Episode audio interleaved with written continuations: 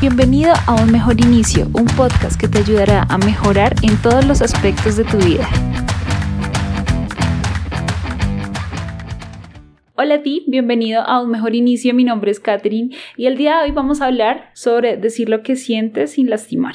¿Cuántas veces por miedo o por no quedar mal nos quedamos calladitos y nos guardamos eso que nos molesta y no lo decimos hasta que de pronto en algún momento sale y explotamos? O al revés, somos de esas personas que les encanta ser directos y eso nos ha traído muchos problemas a nuestra vida, aunque realmente no sabemos por qué. ¿Cuántas veces hemos lastimado tal vez a una persona que queríamos por no saber comunicar lo que queríamos decir?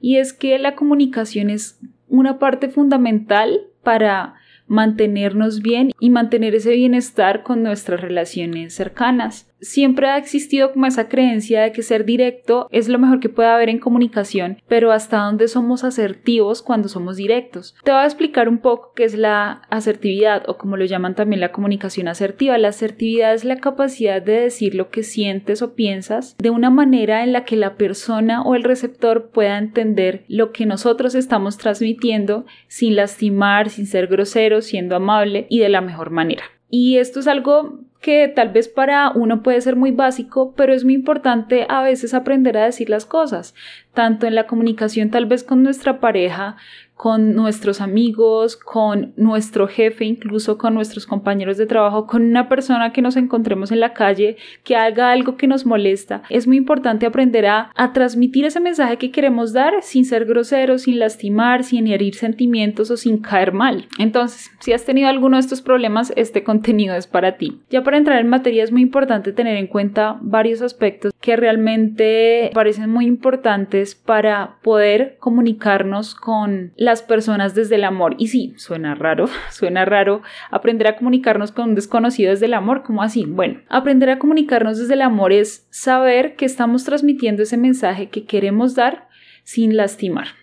Y es que, bueno, hay muchas formas de decir las cosas con amor, tanto cuando se las vamos a decir a nuestra pareja porque lo amamos, a nuestra familia porque también tenemos mucho afecto por esas personas, a nuestros amigos. Entonces es muy importante aprender a comunicarnos desde el amor. Bueno, inicialmente tengo cinco claves, cinco aspectos que me parecen muy importantes para aprender a comunicarnos de la mejor manera con las personas sin llegar a lastimar. El primero es buscar el mejor momento para comunicar eso que queremos. Cuando tenemos alguna discusión con algún amigo, con nuestra pareja o con, algún familiar, normalmente pasa cuando estamos en caliente, es decir, cuando pues todas las emociones y todas las cosas pues están como muy recientes y uno está envenenado y la otra persona también. A veces uno es muy impaciente y quiere resolver las cosas ya, ya, ya, ya, ya. Hay una creencia también que uno jamás debe irse a dormir enojado con la pareja, pero ¿hasta qué punto puede manejarse esto? Resulta que si nosotros vamos a tener algún tipo de comunicación, vamos a hablar con esa persona con la que tuvimos alguna discusión y sabemos que esa persona está enojada y nosotros también estamos enojados, de ninguna manera de ninguna manera vamos a tener una buena comunicación. Entonces, inicialmente es elegir el mejor momento para poder comunicarnos con esa persona. Obviamente, si es con nuestra pareja y no nos queremos ir a acostar, acostar pues en caliente, darnos un espacio de unos minutos, de tal vez unas horas entre los dos, acordar el tiempo exacto para poder hablar, para poder estar tranquilos, porque no vamos a resolver nada cuando estamos enojados. Lo segundo es no suponer. Uno supone muchísimo. Todo el tiempo uno está suponiendo. Y esto en una conversación, no sé, estamos haciendo la compra y haciendo la fila, entonces de pronto una señora se coló en la fila y ya suponemos que esa persona es, mejor dicho, de lo peor, entonces empezamos a juzgar, a juzgar y a juzgar y si no somos de las personas que no decimos nada, simplemente nos lo guardamos y ya se acabó, hasta ahí llegó el tema. Si somos de las personas que nos gusta ser directos, pues tal vez le vamos a decir de una manera muy agresiva a esa persona que oiga que se coló. Entonces, pues eso tampoco es tan bueno. Esto es como ser empáticos. No suponer es, podemos cambiar esa suposición por preguntar. Si nos molestó que esa persona no hiciera la fila, entonces preguntarle, disculpa, puedo preguntarte por qué no hiciste la fila. Entonces tal vez esa persona tenga alguna razón de peso por la cual no pudo hacer la fila o no, no quiso hacer la fila y de pronto hasta nosotros mismos le dejemos el puesto. Sí, es muy importante no suponer. Lo mismo pasa con las relaciones en, en nuestra familia, cuando de pronto vemos a, a nuestra pareja pensando y pensando y está muy pensativo y entonces pensamos que esa persona está pensando en otra o, o, que está actuando muy raro y ya suponemos. Entonces nuestra forma de, de decirle las cosas es, ¿y tú cómo, porque estás pensando mucho o, o, qué es lo que te pasa, porque estás así, porque estás como tan raro. Entonces, digamos que ya con esa entrada, esa persona se va a indisponer. Ahora, muy diferente si le decimos, mi amor, ¿qué pasa? ¿Estás bien? Me siento preocupada porque te he visto como medio raro estos días. Es muy diferente a como eh, intentar reclamar algo que ni siquiera sabemos. Entonces, cambiar ese suponer por preguntar. Tercer tip, siempre hablar desde nuestra posición. ¿Qué es hablar desde nuestra posición? Es no juzgar, es decir, si sabemos que alguien cometió un error, bueno, por ejemplo, nuestro jefe, que esto es algo delicado también, ¿no? Hablar con nuestro jefe, sabemos que cometió un error eh, y se lo queremos decir, sin llegar a, herir sentimientos.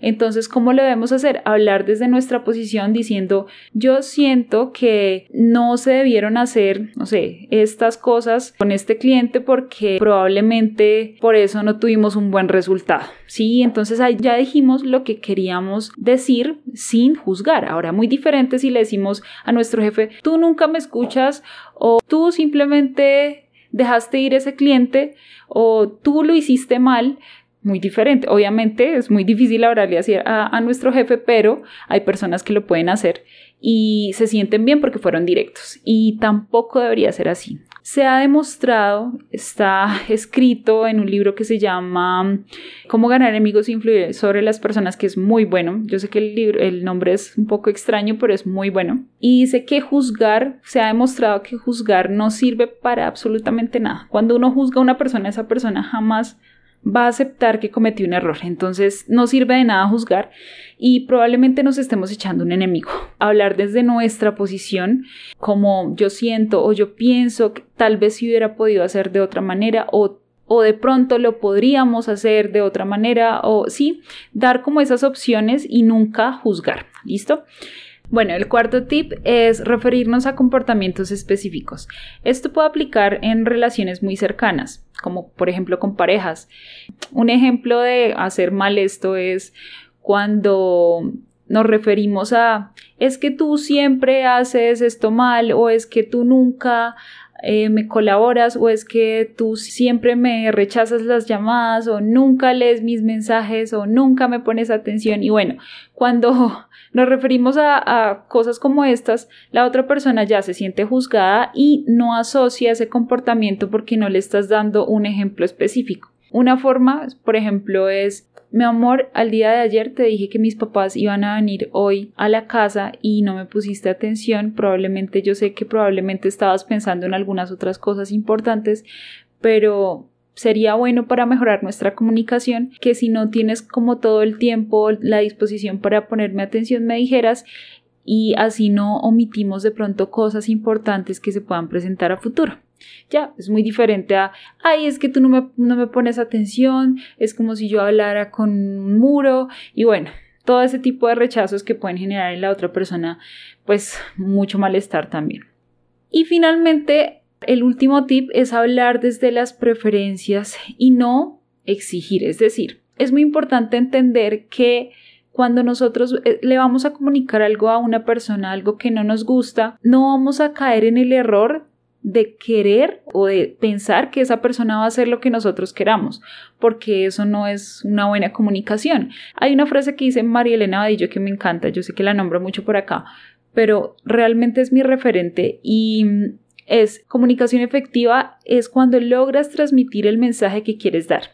Esto quiere decir que si lograste transmitir ese mensaje con amor, obviamente, sin lastimar, ahí eso se le va a quedar a esa persona. Ya, si esa persona no quiere hacer o no, no va a hacer, digamos, algo para mejorar en esa situación, tendremos que mirar otras alternativas, pero la idea no es esperar que esa persona haga tal y lo que nosotros le dijimos, porque eso no es una comunicación, eso es imponer, exigir que esa persona tiene que hacer lo que nosotros le dijimos porque se lo estábamos diciendo, ¿cierto? Entonces es muy importante tener eso en cuenta.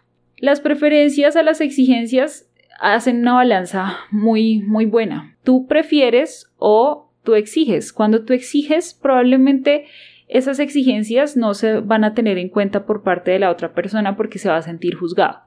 Ahora, cuando tú le muestras eh, cómo influiría probablemente ese error que cometió o esa falta que cometió en la relación, ah, ahí sí es muy diferente. Por ejemplo, salgamos de parejas, entonces hablando con un compañero de trabajo, mira, yo sé que ayer no entregaste tu informe a tiempo, eso me retrasó un poquito en lo que yo debía entregar, pero pues no importa, la idea es que de ahora en adelante pues podamos mejorar esa manera de trabajar juntos para así crecer, para así podamos mejorar, agilizar un poquito más, aprender de lo que pasó el día de ayer y mejorar muchísimo más nuestro trabajo en equipo. En caso que necesites ayuda, tú me avisas, si, si tú necesitas ayuda, tú me avisas, yo te ayudo, si yo necesito ayuda, yo te aviso. Y así nos complementamos los dos y podemos llegar a formar un gran equipo para poder obtener los resultados que queremos en la empresa y crecer.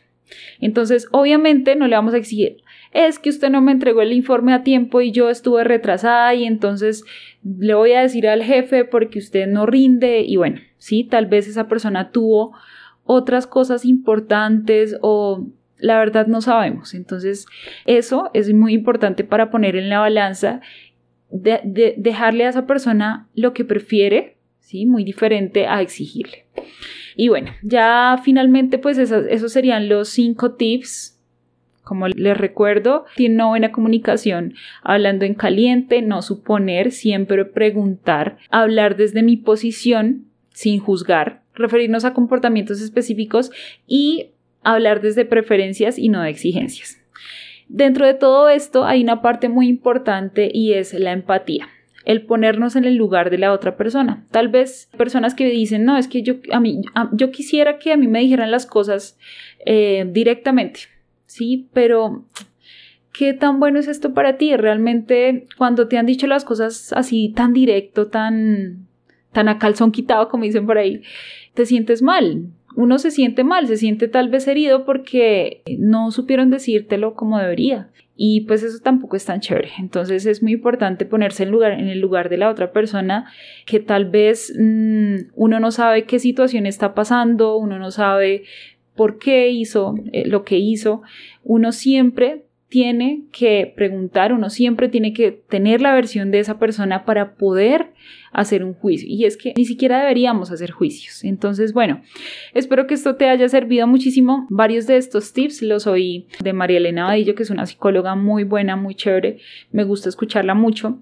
Y pues bueno, ¿qué más que aprender a comunicarnos con nuestro círculo, aprender a hablar asertivamente? Esto nos puede traer muchísimos beneficios en nuestras relaciones, en nuestra vida, porque nos vamos a sentir más plenos, no vamos a tener tantos problemas, no nos vamos a guardar las cosas y en el momento vamos a explotar, que eso es lo que tampoco queremos. Y bueno, espero que de verdad les sirva, espero que de verdad lo apliquen. Si tienen preguntas, pueden escribirme abajito en los comentarios. Si quieren que hable acerca de algún tema, también eh, les recibo todos los, los, temas que quieran, que piensen que yo pueda hablar sobre esos temas, pues también esto, esto es para ustedes, para nosotros, porque mm, este canal es para mejorar cada día, es un mejor inicio y siempre debemos estar en, en mejora continua.